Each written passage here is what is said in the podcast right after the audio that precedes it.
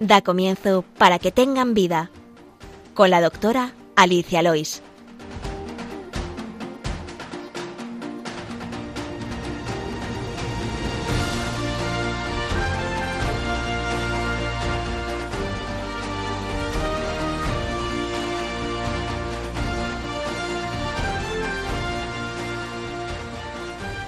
Muy buenos días, queridos oyentes de Radio María y bienvenidos al programa Para que tengan vida, el programa de medicina de la Radio de la Virgen. Hoy vuelvo a estar acompañada de la doctora Leila Hernández. Buenos días, Leila. Muy buenos días. Mi, gran amiga y también médico de familia, igual que yo. Hoy hablaremos eh, de una patología frecuente del sistema gastrointestinal, el llamado síndrome del intestino irritable. Pero antes de continuar, vamos como siempre con el sumario del programa.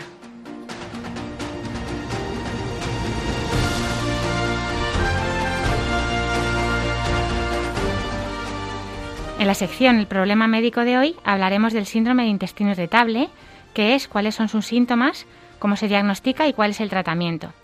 Además, en este programa, en la sección de primeros auxilios, hablaremos de qué hacer ante una gastroenteritis. En la sección de fármacos hablaremos en esta ocasión de la resistencia a los antibióticos.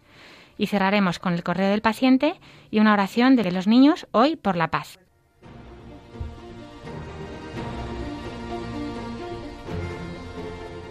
Les recordamos que tienen varias vías para contactar con nosotros. Pueden escribir al correo del programa, que es para que tengan vida radiomaria.es. También pueden pedir una grabación del programa llamando al teléfono de atención al oyente de Radio María, que es el 91 822 8010, y por supuesto escuchar todos nuestros programas que están colgadas en la sección de podcast en la página web de Radio María, así como el resto de programas. Ahora les invitamos a que continúen con la sintonía de Radio María y empezamos.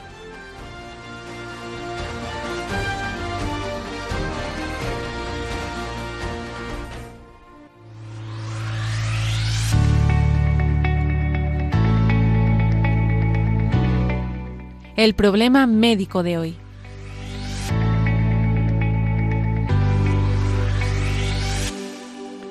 Como les decíamos, hoy vamos a hablar del síndrome del intestino irritable, que es una afectación crónica, benigna, en la que se observan episodios repetidos de dolor abdominal acompañados de alteraciones en el ritmo intestinal, es decir, con alteraciones en el hábito de las deposiciones, diarrea, estreñimiento o alternancia de los mismos, y que es muy frecuente.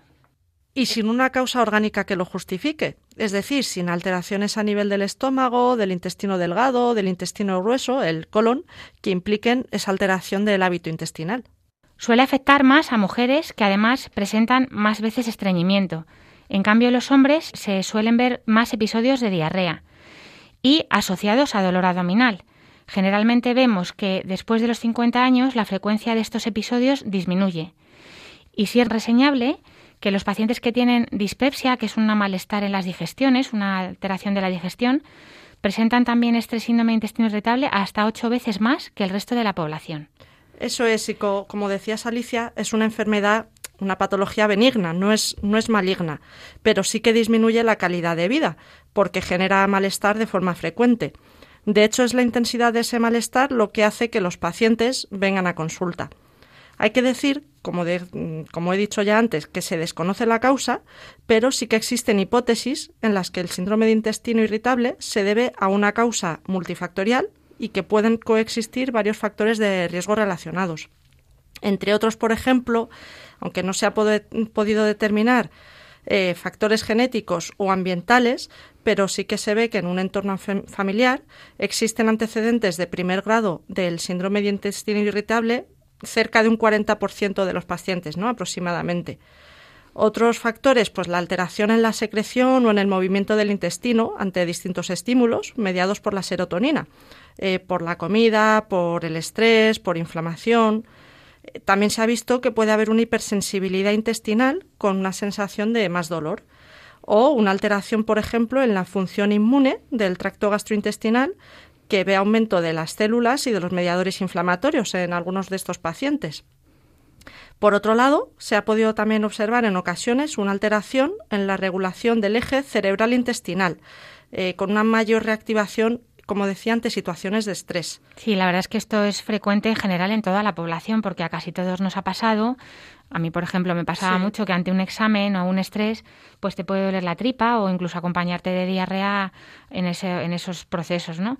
Porque el aparato digestivo es lo que llaman el segundo cerebro.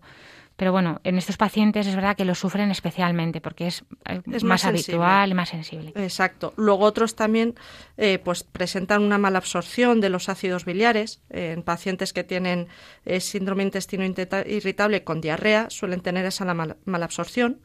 O cambios en la microflora fecal, que se ve una colonización bacteriana en las heces diferente entre pacientes que tienen el síndrome de los que no padecen la patología y por otro lado, pues hay veces antecedentes de infecciones del tracto gastrointestinal con diarrea previa a los síntomas o con factores de riesgo, pues como decíamos, la gravedad podría ser el hecho de ser mujer o pacientes que tienen trastornos de ansiedad o de depresión porque tienen mayor sensibilidad.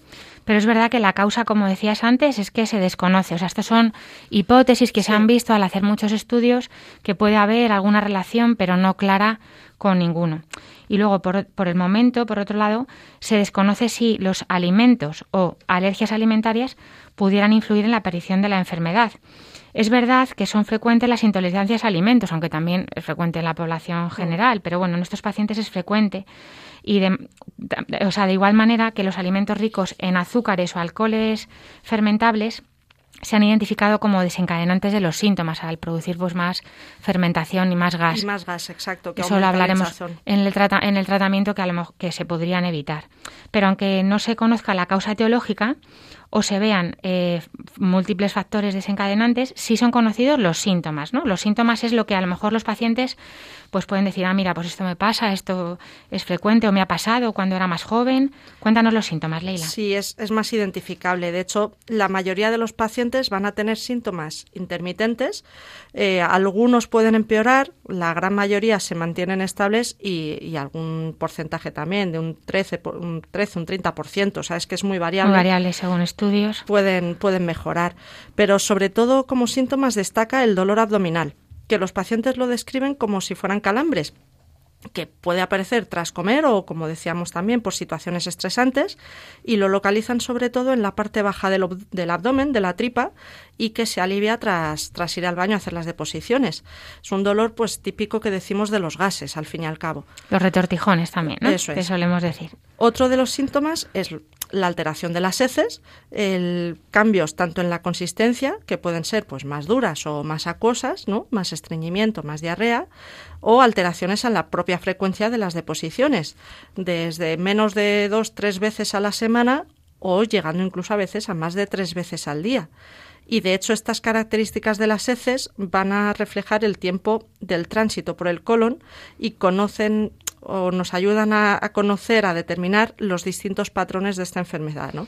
O sea, alteración de las heces tanto en consistencia como en frecuencia, ¿no? Puede variar, lo que decías, entre estreñimiento o, diarrea, y alternancia de los, de los mismos. Es muy frecuente que le preguntamos al paciente, ¿hay veces que tienes diarrea, hay veces que tienes estreñimiento? Ah, sí, sí, eso es, patrón muy, mixto. muy frecuente, el mm. patrón mixto. Entonces, eh, hay pacientes que les predomina la diarrea, los que tienen más deposiciones o con heces sueltas o acuosas durante el día, que tienen muchas veces urgencia por ir al baño, o sea, es que no se pueden aguantar, y en ocasiones con sensación de vaciado incompleto, que no terminan de vaciar, no se quedan, no se quedan satisfechos, o que no pueden aguantar, ¿no? Y por otro lado, los pacientes con predominio de estreñimiento, en los que las heces son más duras o grumosas, que tienen que hacer mucho esfuerzo por la defecación, también sensación muchas veces de vaciado incompleto. Y luego está el mixto, el patrón mixto, en el que el estreñimiento de diarrea puede alternar tanto en el mismo día como en periodos más largos. Sí, es, es el tipo que más vemos en la consulta, de hecho. Aunque hay veces que los pacientes, con la propia evolución de la enfermedad, pues cambian ¿no? de un patrón con un predominio de estreñimiento de diarrea y desembocan en un patrón mixto. ¿no? Otro de los síntomas es la, la distensión abdominal, ¿no? que es la, la hinchazón, digamos, la sensación de estar completamente lleno y se suele ver precisamente después de la ingesta y a lo largo del día que va aumentando, mejorando por la noche pues con ese descanso. Y por último, otro de los síntomas dentro del aparato gastrointestinal es la dispepsia, ¿no? Esa molestia que decíamos, o las náuseas, la flatulencia, y también ocasionalmente la, la enfermedad por el reflujo gastroesofágico. Al tener tanta hinchazón en la tripa, sube un poquito la acidez. Es verdad que no, no, se tienen que preocupar los pacientes que suelen tener distensión abdominal o gases, porque hay muchas causas de gases que no son un síndrome de intestino irritable. O sea, los gases, pues por ejemplo, comer muy deprisa o comer mm, eh, bebiendo mucha agua, en, en la, mucho líquido en la comida masticar, masticar deprisa, comer rápido. Por ejemplo, la, la, gente que chupa mucho caramelo, que mastica mucho chicle, pues también produce eso aerofagia, es decir, mm. tragar aire y eso puede dar una distensión abdominal grande después de una comida. Eso no significa que haya este síndrome. Esto es un síntoma más que puede ocurrir en estos pacientes, pero vamos, la distensión abdominal o, por supuesto, una comida más mm. flatulenta, legumbres o cosas así. O una comida después de una boda, pues lógicamente uno está más lleno. Hay que desabrochar el, el, botón, casi seguro. Bueno, y hay, además de, abdominales, ¿hay síntomas, síntomas fuera del abdomen? Pues sí, eh, con frecuencia estos pacientes también pueden presentar cefalea, el dolor de cabeza, del que ya hemos hablado en alguna ocasión, eh, la somnolencia, ¿no? las ganas de dormir, o síntomas a nivel urinario, o la lumbalgia, el dolor de espalda, la inapetencia y también lo que decía antes, síntomas a niveles emocionales, ¿no? del psicológico, de ansiedad, de depresión. Eh, de hecho, pues a veces se relaciona este síndrome precisamente con enfermedades de tipo de la fibromialgia o la fatiga crónica, ¿no? El diagnóstico, ¿cómo se haría? Pues es clínico, es un diagnóstico clínico. Al fin y al cabo nos basamos en, estos síntomas, ¿no? Existen. ¿Qué significa clínico? Cuéntanos. Claro, clínico nos referimos cuando existen ciertos criterios diagnósticos eh, basados precisamente en que aparezcan ciertos síntomas, ¿no? En, en, este caso, pues por ejemplo, uno de los criterios diagnósticos es el hecho del dolor abdominal recurrente, que es el síntoma principal. Es un dolor de al menos un día a la semana en los últimos tres meses y que se acompaña, que se asocia a dos o más de las siguientes situaciones que digo, que describo. El que ese dolor vaya acompañado con la defecación, esté asociado con el hecho de ir al baño, que presente un cambio en las deposiciones, en la frecuencia, o que haya un cambio en la apariencia de las heces. Y estos criterios se completan pues cuando el inicio de los síntomas ha comenzado al menos antes seis meses antes del diagnóstico, ¿no?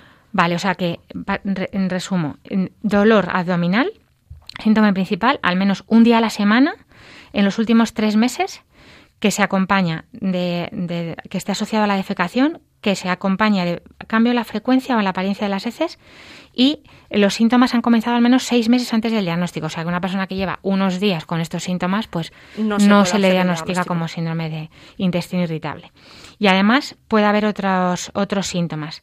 Por ejemplo, que las heces sean, bueno, anormales. Eso es verdad que lo decías en la apariencia, ¿no? Pues que sean grumosas o duras, o sueltas o acuosas. Eh, que, que, haya un esfuerzo en la defecación importante o una urgencia, es decir, que uno no pueda aguantar, o una sensación de vaciado incompleto, o que también se haya una descarga de moco con las heces, que no siempre tiene que ser algo infeccioso, sino que también puede ser en esto más bueno, no es, no es inflamatorio, pero puede haber moco por, por la rapidez del, del, del tránsito, del hace que no se absorba bien el agua y entonces las heces van como con moco. O lo que decías también, eh, distensión abdominal. Y pero estos síntomas que, que, no son de alarma como tal, son síntomas, eh, bueno, que nos hacen, ayudan al diagnóstico. Eso es. Y en cambio hay otros síntomas de alarma que decimos cuando sospechamos un paciente que pueda tener este síndrome de intestino irritable, hay que investigar presencia de síntomas de alarma para descartar algún otro tipo de patología.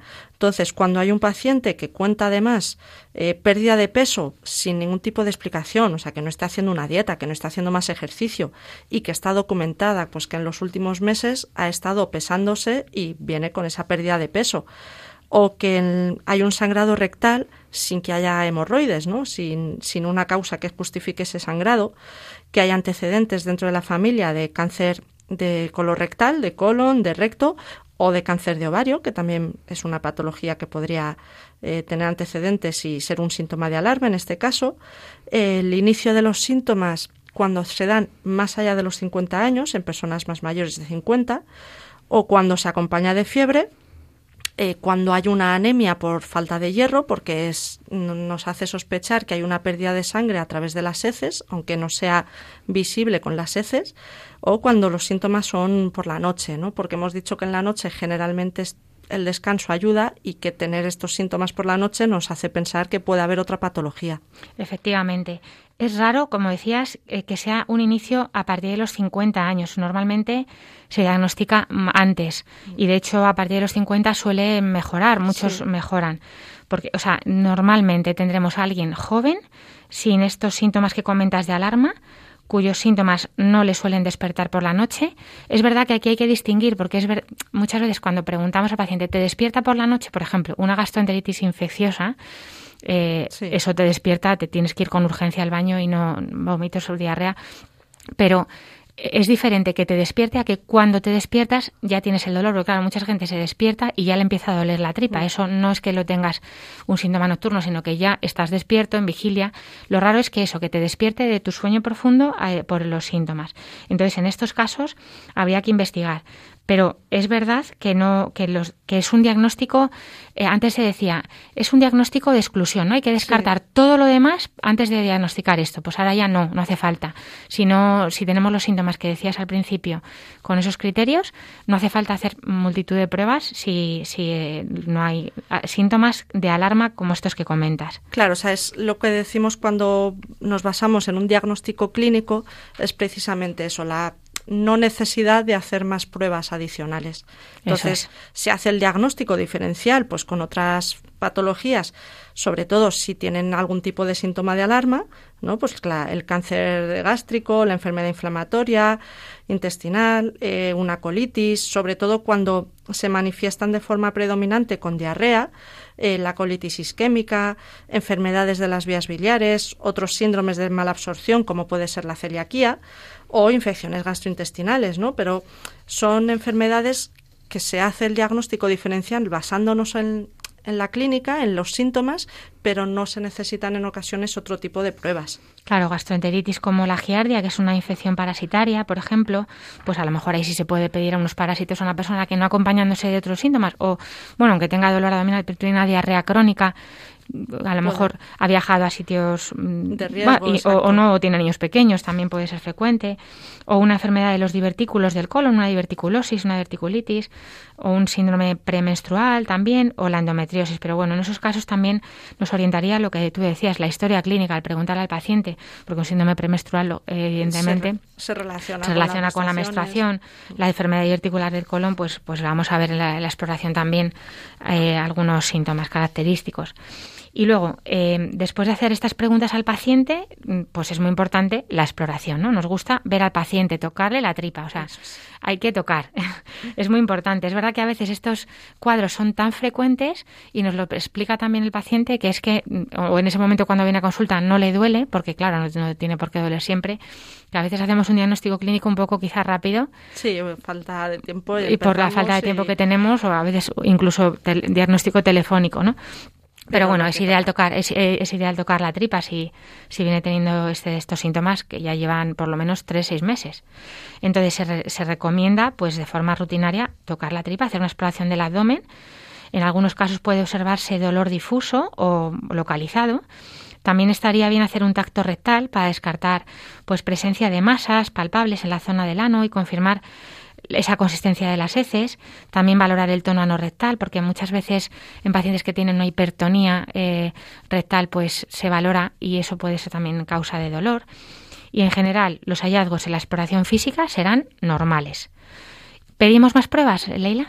Pues a excepción de un hemograma, o sea, de un análisis de la sangre para evaluar si existe esa, una anemia, una falta de hemoglobina o una infección, como decía, un una realización de estudios adicionales eh, para ver la bioquímica, para ver las hormonas eh, de la tiroides, del calcio, el perfil bioquímico con la función del riñón, con el azúcar en ayunas, pues no se ha demostrado que, que realizar estos estudios tengan una utilidad diagnóstica o que sean eficientes, ¿no? No se ha visto que realizar los estudios nos aporte más datos. Entonces, estas pruebas pues solo se solicitarían cuando existe una sospecha específica de alguno de los otros trastornos, ¿no? Y por eso en pacientes con síntomas típicos, en ausencia de síntomas y signos de alarma, y con una exploración acorde con, con, la patología, pues no es necesario ampliar estudios analíticos de forma sistemática, eh, pero sí que se podría hacer en ocasiones cuando hay esos tipos de síntomas, pues el análisis de los heces, de los parásitos, de la sangre oculta o pruebas de imagen. Pero sí que normalmente la realización de cualquiera de estas pruebas no nos aumenta la probabilidad de encontrar una causa orgánica, ¿no? Tampoco existe un marcador biológico conocido para el diagnóstico, por eso no, no podemos buscar algo que nos diga específicamente tenemos este síndrome, ¿no? aunque en algunos casos, como decía, sí que puede estar indicado eh, realizar algunas pruebas, ¿vale? Y el médico pues valorará si, si precisa una derivación a digestivo. Sobre todo, pues en pacientes cuando hay un predominio de la diarrea, sí que se recomienda descartar una enfermedad inflamatoria intestinal, que es otra patología de la que ya hablaremos en otro programa. Y en pacientes con el síndrome de intestino irritable y estreñimiento grave o refractario a los tratamientos que tenemos disponibles, en los que sí que habría que descartar una disinergia del suelo pélvico en la defecación. Claro, pero primero probando, por supuesto, pues algún tipo de fibra o lasante que ahora hablaremos en el tratamiento, o sea, si son refractarios. Mm. Y luego en presencia de síntomas que sugieran la colitis microscópica o con síntomas de alarma, lógicamente, eh, pues sí que será recomendable descartar con una colonoscopia o realización de biopsias, pero en esos casos ya se derivaría digestivo, ¿no? Es verdad que luego puede ocurrir que en algunos estudios eh, se han observado una mayor prevalencia de enfermedad celíaca en pacientes con síndrome de intestino irritable. Descartarla puede ser efectiva, coste efectiva, en el subtipo con diarrea y en el mixto también si son poblaciones donde la prevalencia de esta enfermedad celíaca sea igual o mayor al 1% o en pacientes con diabetes tipo eh, mellitus tipo 1 de la que ya hablamos otra vez que como dijimos es una enfermedad inmune o pacientes que tengan antecedentes familiares de enfermedad celíaca. Entonces, eh, ahí habría, o sea, vamos, casi el paciente lo va a decir, pues es que mira, mi padre es celíaco, mi madre es celíaca, o mi hijo, su hermano, pues, pues se descarta, claro, lógicamente. Claro, pero ahí están esos antecedentes, pues que nos hacen sospechar que pueda haber buscar, claro, buscar otras cosas más específicas. Y luego también, pues, los pacientes preguntan, ¿y no ser intolerante a la lactosa, doctor? Eh, porque yo creo que me sienta mal. Pues eh, se puede hacer un test de intolerancia a la lactosa con el, con el test de hidrógeno inhalado cuando tras ver realizado, pues eso, la, una anamnesis, le preguntas, te dice un diario de alimentación, claramente cuando tomo la leche es cuando tengo la, los síntomas, ¿no? Pues hombre, si se relaciona claramente con la ingesta de lactosa, que en principio se puede hacer una dieta de exclusión, porque no en todos sitios es fácil que, se hagan los test de intolerancias a la lactosa y, y, si, y por la pública no siempre lo hacen porque los digestivos no lo consideran o, o porque no es necesario y simplemente se hace una dieta de exclusión de lactosa y ya está. Pero en general no están recomendadas pruebas de alergias a los alimentos, porque una alergia a, alimentos el paciente lo suele tener como muy identificado. O sea, si le da alergia a algún alimento, el huevo, la, los cacahuetes o algo así, pues suele ser alérgico rápido. Mm. No se dispone de ninguna determinación específica con la suficiente sensibilidad y especificidad diagnóstica que diga tiene síndrome de intestino irritable por esta analítica. No, no lo hay. Eso es. Y tampoco se ha demostrado que realizar una radiología simple de abdomen o un enema opaco eh, tenga utilidad para encontrar características morfológicas que les discriminen respecto a la población normal. Y por eso, pues, no hay ninguna evidencia que soporte la utilidad de realizar este tipo de pruebas, ni tampoco de una colonoscopia en pacientes con, con esta clínica, ¿no? Sí que si el paciente tuviera diarrea o viaja a zonas geográficas de áreas con infección endémica, se podría realizar el cultivo de las heces para valorar que puedan existir parásitos. Y la colonoscopia, que es la prueba que, se, que es una prueba de imagen pues, por la, en la que hacen los digestivos, que a través del ano se introduce una cámara para ver el colon, pues deberá recomendarse a los pacientes diagnosticados de síndrome de intestino irritable que sean mayores de 50 años. De hecho, en muchas eh, poblaciones y, por ejemplo, en la Comunidad de Madrid se hace que a partir de los 50 años pues se hace una prueba de detección de heces en la sangre de forma no, de sangre en las heces. De sangre en las heces, no sé qué he dicho. Eh, y en, si es positiva se hace una colonoscopia porque eh, pues en los pacientes más de 50 años tiene, tiene más prevalencia el cáncer de colon. Y en los más jóvenes también cuando tengan síntomas de alarma. Por ello, en resumen, las guías de consenso no recomienda realizar estudios de laboratorio ni morfológicos, a excepción del que, el médico observe criterios de riesgo o sospecha clínica de patología orgánica o metabólica. Y como ya estamos al lunes santo, Leila, vamos a hacer un descanso musical con esta canción de la voz del desierto, Canto de María. Ahora que cubierto de sangre estás, ahora que ocultas tu rostro al mundo.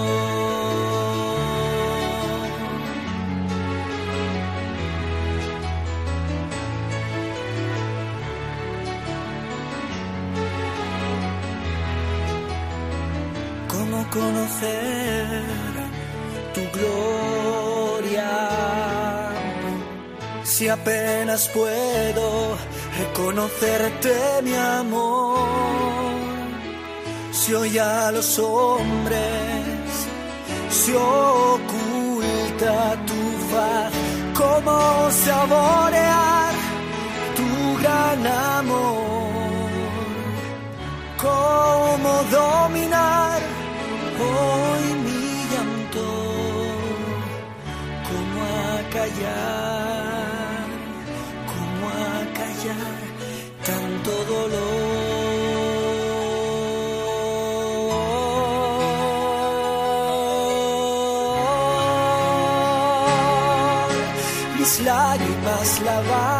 mi cara, me abrazas de dolor y ahora tú tan solo exhausto y roto, te siento en mi interior tan desgarrado entre mil recuerdos en profunda oración. Tú eres la luz que brota en mi boca desde el corazón. Llévame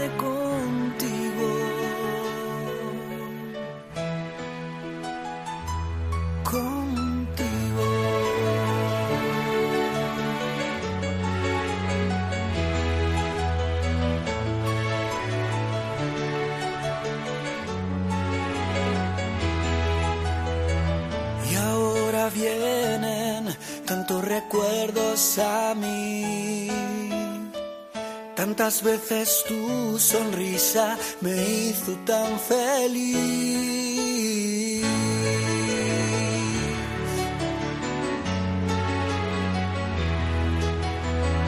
Y ahora una espada atraviesa mi alma. Esta locura llegará hasta el final.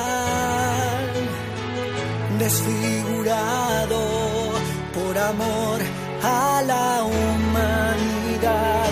¿Cómo saborear tu gran amor? ¿Cómo dominar hoy mi llanto? ¿Cómo acallar? ¿Cómo acallar tanto dolor?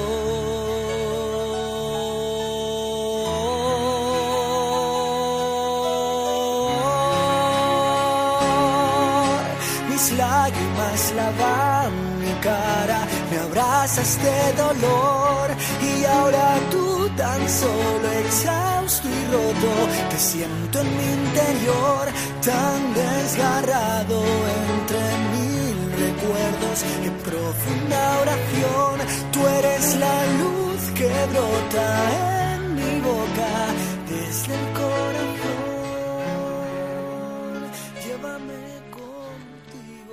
Les habla Alicia Lois. Les recordamos que están oyendo para que tengan vida. Hoy hablando con Leila Hernández, la doctora que me acompaña muchas veces, del síndrome de intestino irritable.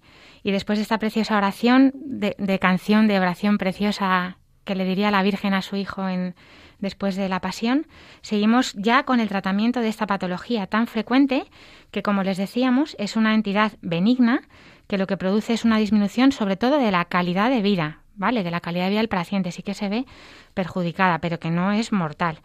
El objetivo del tratamiento, que es lo que vamos a hablar ahora, es reducir la gravedad y la frecuencia de los síntomas para así mejorar pues esta calidad de vida de los pacientes. Así es, y para ello se realizan principalmente medidas generales que promuevan un estilo de vida saludable, con actividad física y con una alimentación que evite excesos de grasas, de alcohol, de café, de especias y también pues con una buena hidratación, bebiendo a ser posible dos litros de agua al día. Estas medidas que comentamos suelen ser suficientes en aquellas personas que tienen síntomas leves o poco frecuentes, pero sí que es importante informar bien al paciente tanto de la enfermedad como del pronóstico y dar las recomendaciones para evitar factores que puedan empeorar el síndrome de intestino irritable como fármacos, ciertos alimentos o el estrés.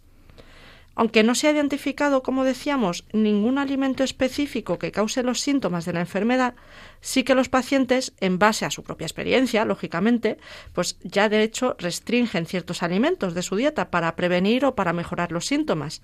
Y como digo, aunque no se identifica ningún alimento, existen estudios acerca de pues azúcares o alcoholes que fermentan y que van a favorecer el aumento de la secreción de agua en el intestino o la fermentación en el colon, liberando más gas y generando la hinchazón y el dolor. Por eso el reducir este tipo de alimentos pues disminuiría los síntomas del síndrome de intestino irritable. Claro, ya ellos los pacientes suelen reconocerlos o bueno, pues se dan cuenta de que no les compensa, pero bueno, es verdad que son eh, moléculas que están en muchos alimentos, por ejemplo, en, los, en el trigo, en los frijoles, las cebollas, manzanas, aguacates, cerezas, algunos azúcares como el sorbitol, aumentan esta secreción de agua y también favorecen la fermentación en el intestino, produciéndose más gas y generando así más dolor, hinchazón y diarrea. Por eso, dietas bajas en estos alimentos harán que disminuyan los síntomas. Así se recomiendan este tipo de dietas durante 3-6 semanas en los pacientes con mayor sensibilidad alimentaria o con síntomas más frecuentes. Y lo mismo pasa con los alimentos que contienen gluten.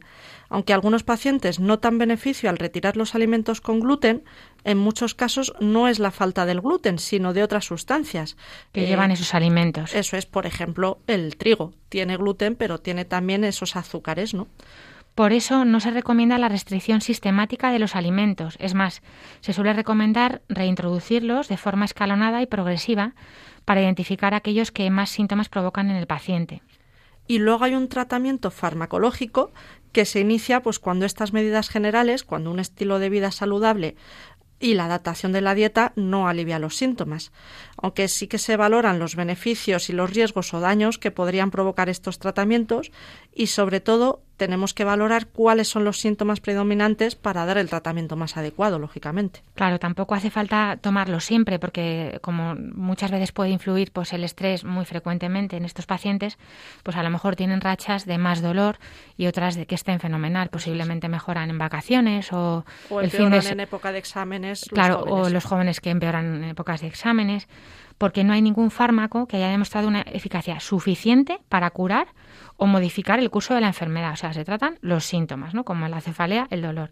Por eso tampoco existe un algoritmo para el manejo farmacológico como existen en otras patologías. Así es, pero sí que diferenciamos el tratamiento en función de los síntomas predominantes.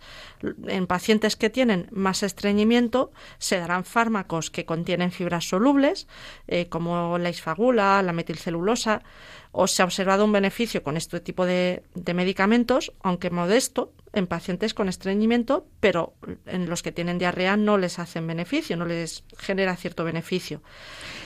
Eh, se evitan las fibras insolubles, como la del trigo integral, porque es un alimento que tiene esos azúcares y provocaría el dolor, la distensión, la flatulencia. Y, por otro lado, se podrían dar otro tipo de laxantes. Se prefieren los osmóticos, como el polietilenglicol, o laxante, a los que son estimulantes, como el, el, aceite de ricino que se daba antiguamente, ¿no? O la cáscara sagrada, que es verdad que ya se usa muy poco. Mm. En pacientes, en cambio, en los que predomina la diarrea, se, darían, se podrían dar fármacos antidiarreicos para disminuir el número de deposiciones o la urgencia, como por ejemplo la loperamida, pero las resinas de intercambio aniónico, que podrían también mejorar la diarrea asociada, u otro tipo de fármacos que se dan en estos pacientes son los espasmolíticos, ¿no? que favorecen la relajación del músculo liso para que no tengan esos retortijones. Es verdad que los antidiarreicos los usamos muy poco, pero es verdad que en estos pacientes eh, muchas veces les incapacita su vida normal. Entonces em, dicen es que no puedo salir de casa porque porque tengo diarrea continuamente, me da miedo montarme en el autobús, pues estos antidiarreicos como la loperamida que comentas, pues es, pueden por lo menos permitir hacer una vida un poquito más normal.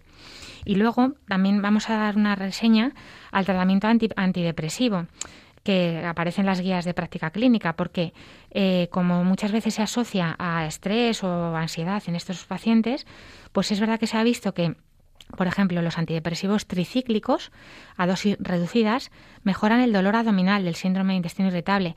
Si se acuerdan los pacientes, también hablamos de este tipo de tratamientos en las cefaleas crónicas. que se, aunque los pongan un antidepresivo, pues que no es normal también para, para síntomas de dolor. La fluoxetina no se ha demostrado eficaz, pero sí la paroxetina, que podría mejorar la calidad de vida relacionada con la salud en, los, en estos pacientes y luego si no controlamos con ninguno de estos medicamentos eh, se podría derivar a digestivo para que recetara otro tipo de fármacos que no nos vamos a detener a explicar porque son de poco uso y ya más especializado. Los probióticos, por otro lado, sí que podrían mejorar la sintomatología global del síndrome de intestino irritable, pero eh, se desconoce mucho de sus efectos con el tratamiento continuado y además son, son medicamentos caros. O sea, hemos hablado de, ha dicho Leila, podríamos derivar al digestivo. ¿Por qué? Porque en general, nosotras dos somos médicos de familia, esto es una patología que maneja el médico de familia sin problema. La mayoría de las veces no hace falta hacer más pruebas, salvo estos otros síntomas que hemos dicho, pero vamos, que no es necesario siempre ir al digestivo. En principio se, suele controlar en el, en el, médico de familia. Y luego también está en las guías de práctica clínica, habla de la psicoterapia en estos pacientes sobre para el tratamiento del dolor, las alteraciones del hábito intestinal y la angustia y la calidad de vida, que como decíamos es lo, lo que más interfiere en su, o sea, lo que más preocupa, ¿no? Tiene el inconveniente, en realidad, de que la, en la práctica clínica pues no son fáciles de implementar. O sea, psicoterapia no lo puede hacer todo el mundo de forma rápida o habitual o frecuente, ¿no? Podría recomendarse en algunos casos cuando no se ha obtenido los beneficios esperados con el tratamiento farmacológico o en pacientes que presenten factores estresantes reconocidos, pues con el fin de reducir el nivel de ansiedad. Y sí que se ha visto que la terapia cognitiva conductual y los programas educativos multidisciplinares podrían ser eficaces, pero eh, también se ha visto que hay un efecto placebo en estos, mm, en estos tratamientos, entre el 40 y 50%, tanto en las intervenciones de psicoterapia como en los farmacológicos. Sí, porque no olvidemos que es una entidad benigna que normalmente no, no suele tener tampoco mucha, muchos síntomas graves. Son escasos los pacientes que llegan a, síntomas más graves. Bueno, y que el, efecto placebo está ahí también. Es que el efecto placebo muchas veces eh, en todo. está en, todo, en todas las patologías. ¿no? Y luego, por otro lado, también se han hecho algunos estudios con hierbas medicinales se han podido ver que podrían ser eficaces, pero es verdad que la evidencia disponible es escasa, ¿no? Entonces, seguimos siempre insistiendo en medidas generales. Una relación médico-paciente satisfactoria porque mejora la respuesta a ese tratamiento de los pacientes por ese efecto también placebo y la realización del ejercicio físico, seguir una dieta equilibrada y dedicar un tiempo suficiente para la defecación, que es otra de las medidas recomendables para este tipo de pacientes. Sí, no ir deprisa y corriendo y no tener tiempo ni un sitio adecuado para, para, poder dedicar eh, lo que necesita, ¿no? O sea, y es verdad que lo de la relación médico-paciente que comentas, porque muchas veces, eh, pues eso, la seguridad que le da al paciente es saber que su médico no va a hacer más cosas no porque no quiera, sino porque no es necesario, porque ya porque está bien visto todo y no hace falta más, ¿no? Entonces vamos a antes de cerrar esta sección a resumir, aunque yo creo que más o menos ha quedado claro, pero al ser una patología tan prevalente, en España varía entre el 3 y el 14%, que es mucho según los criterios diagnósticos empleados, que afecta sobre todo a la calidad de vida, las mujeres tienen más prevalencia y las principales manifestaciones clínicas son dolor abdominal y las alteraciones de las deposiciones, diarrea, estreñimiento o alternancia de ambos, que no se conoce exactamente la causa y que en ausencia de síntomas y síntomas de alarma, el cumplimiento de estos criterios diagnósticos es suficiente para establecer el diagnóstico, sin necesidad de hacer más pruebas diagnósticas. Y de tratamiento, principalmente vida sana, con dieta y ejercicio, seguir las recomendaciones que diga su médico y en algunos casos, pues algunos fármacos que pueden controlar los síntomas. Primeros auxilios. Como hemos comentado en el sumario del programa, hoy en la sección de primeros auxilios vamos a hablar de qué hacer cuando una persona tiene gastroenteritis. La gastroenteritis, o GEA, como lo llamamos los médicos para acortarlo, es la inflamación del estómago y de los intestinos, cuya causa más común son virus, especialmente el rotavirus, que infecta prácticamente al 100% de los niños en los cuatro primeros años de vida y que es el principal responsable de diarrea grave infantil a nivel mundial. Otras causas ya menos frecuentes son alimentos o aguas contaminadas con bacterias o con parásitos o como un efecto secundario de medicamentos. Los síntomas creo que son de sobra conocidos, las náuseas o incluso vómitos, las diarreas, los calambres o retortijones y en ocasiones que puede haber fiebre o febrícula. Normalmente los síntomas duran pocos días, entre dos y cuatro días. ¿Y qué es lo que hay que hacer cuando se padece una gastroenteritis? Lo más importante, lo fundamental, hidratarse. El riesgo de cualquier gastroenteritis es la deshidratación. Por ello, lo que siempre recomendamos es beber líquidos, aunque hay que beberlos a pequeños sorbos de forma frecuente, porque el beber muy rápido o el beber una gran cantidad de una sola vez, pues podría precisamente empeorar las náuseas o producir más vómitos. Entonces, se podría beber poquito a poco y una forma sencilla de vigilar si nos estamos hidratando es vigilar la orina. Si se orina poco o se orina muy oscuro, es un pequeño signo a veces de deshidratación y de que hay que aumentar esa ingesta. En los niños, si vomitan, es aconsejable esperar unos 20-30 minutos para volver a darle líquido. Y se tolera mejor, como decía, si se toman pequeñas cantidades cada 5 o 10 minutos. Eh, se les ofrece esa pequeña cantidad de solución rehidratante oral, se les deja descansar y cuando ya estemos un poco mejor se tienen que introducir los alimentos poco a poco cuando ya no se vomita, lógicamente, evitando a ser posible las comidas con azúcar, las golosinas, las comidas grasas o las bebidas con gaseosa, ¿no? que también empeoran. No son recomendables ni las dietas restrictivas ni las astringentes tampoco. Últimamente ya se está diciendo que casi se le dé al niño lo que le apetezca, entre comillas, claro, lo que decías tú, no se le van a dar chuches, pero tampoco las van a pedir. Pero si el niño no quiere comer, por supuesto no hay que forzarle, lo más importante es que beba suero de rehidratación oral.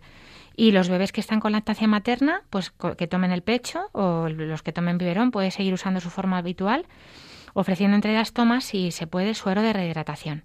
Me gustaría, eso sí, señalar que la mayoría de las gastroenteritis se curan sin necesidad de ningún medicamento, aunque sí que, obviamente, si hay fiebre, eh, pues se le podrían dar al niño o a la persona algún tipo de antitérmico, ¿no? Como el paracetamol. Pero los antibióticos no son útiles frente a los virus, que es la principal causa de gastroenteritis. Es verdad que las gastroenteritis hay algunas bacterianas, lo habremos oído. Hay un brote de salmonela en la guardería, ¿no? Son menos frecuentes, generalmente son autolimitadas, por lo que los antibióticos se emplean en pocas ocasiones.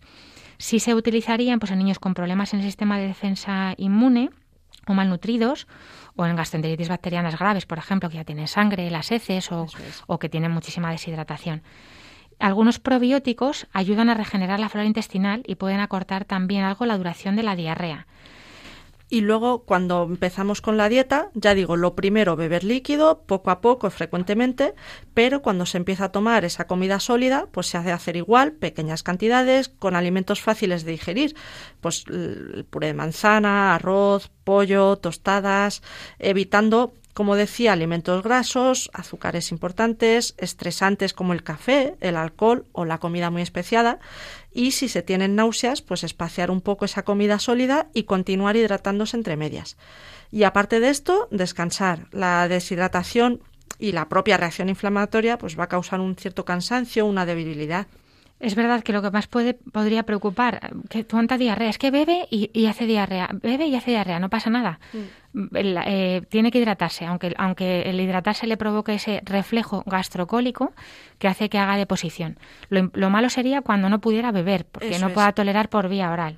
¿Cuándo habría que consultar? Eso es, cuando, cuando hay signos de deshidratación, cuando en niños, por ejemplo, está decaído, ojeroso, tiene la boca seca, eh, llora sin lágrimas, orina poco, tiene esos ojos hundidos, eh, mm, o no moja el pañal durante más de tres o seis horas, sí que es cierto que habría que valorarlo un poco.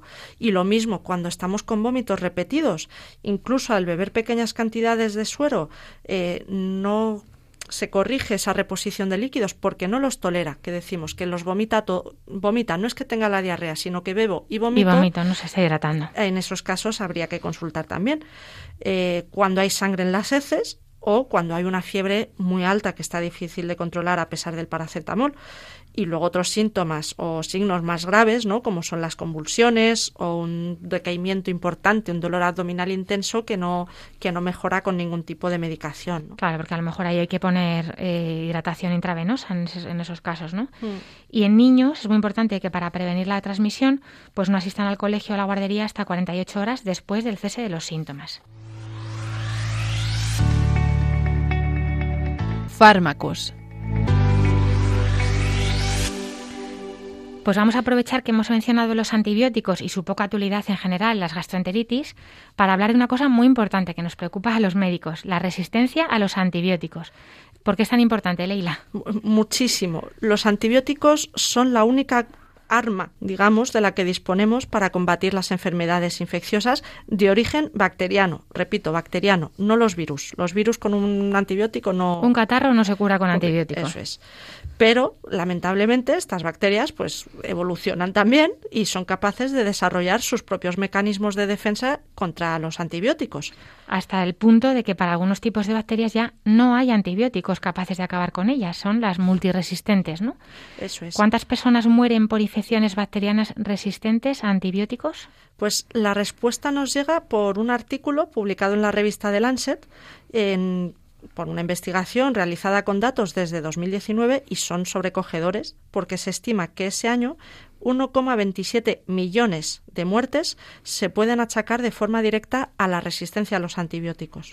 Para que se hagan una idea y se, pueda comparar, según la OMS, el SIDA, VIH, eh, causó 720.000 muertes y la malaria 490.000. 409.000, perdón, y asegura que llegará un momento en que la resistencia a los antibióticos será la primera causa de muerte. Hemos dicho 1,27 millones de muertes en el 2019. Eso es. Por resistencia a los antibióticos. Y contamos esto principalmente porque tenemos que aunar esfuerzos entre todos los implicados en este problema, eh, los profesionales, las autoridades sanitarias, la industria farmacéutica y los pacientes. Ahí estamos todos.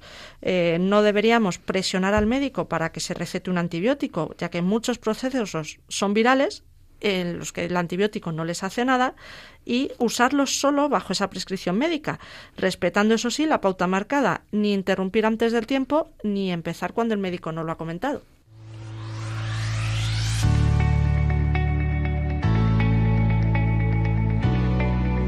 El correo del paciente.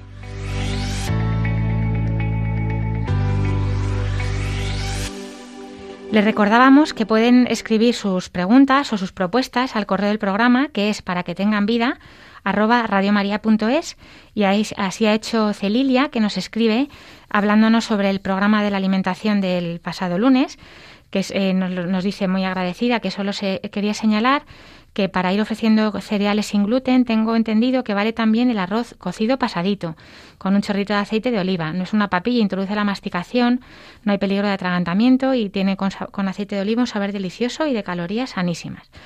Bueno, Bravo otra vez nos dice guardar el podcast como un tesoro y lo difundiré entre todas las mamás que conozco y las que acuden a, nuestra asociación de apoyo a la lactancia materna. Te agradecemos mucho tu correo, Celilia, y esperamos los de los demás pacientes.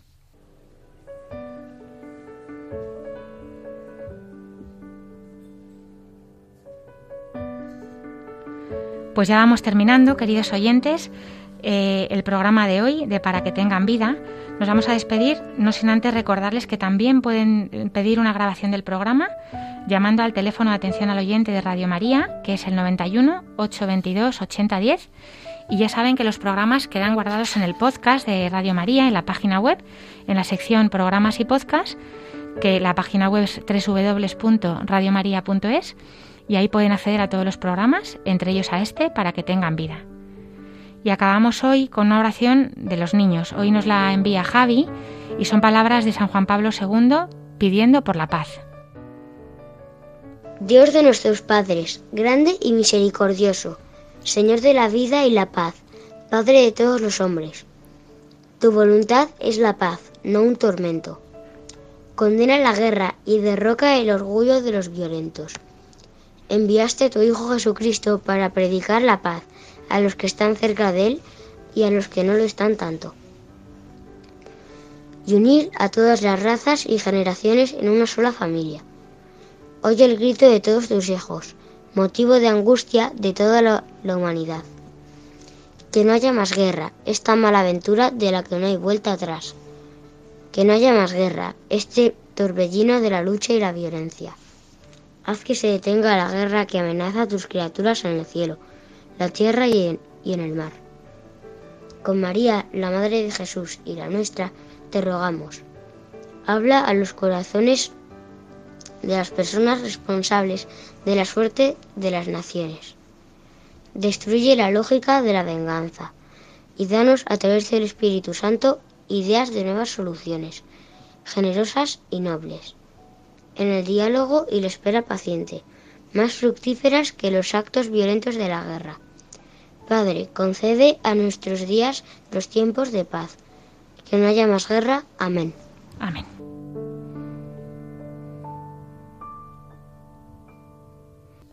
Gracias Javi por la preciosa oración, gracias también a San Juan Pablo II y a él le rogamos por la paz. Y acabamos dándole las gracias, por supuesto, a Leila por haberme acompañado en otro programa. Gracias a ti por invitarme, a los oyentes por estar al otro lado y Javi, rezo contigo también. Gracias a José Luis y a todo el equipo de Radio María, el técnico, y a Javier, sin los, que sin los cuales este programa no sería posible. Y por supuesto, como decía Leila, gracias a los oyentes por habernos acompañado nuevamente. Nos volvemos a encontrar, si Dios quiere, dentro de dos semanas. Que tengan una buena Semana Santa. Ahora les invitamos a continuar en la sintonía de Radio María y que Dios les bendiga.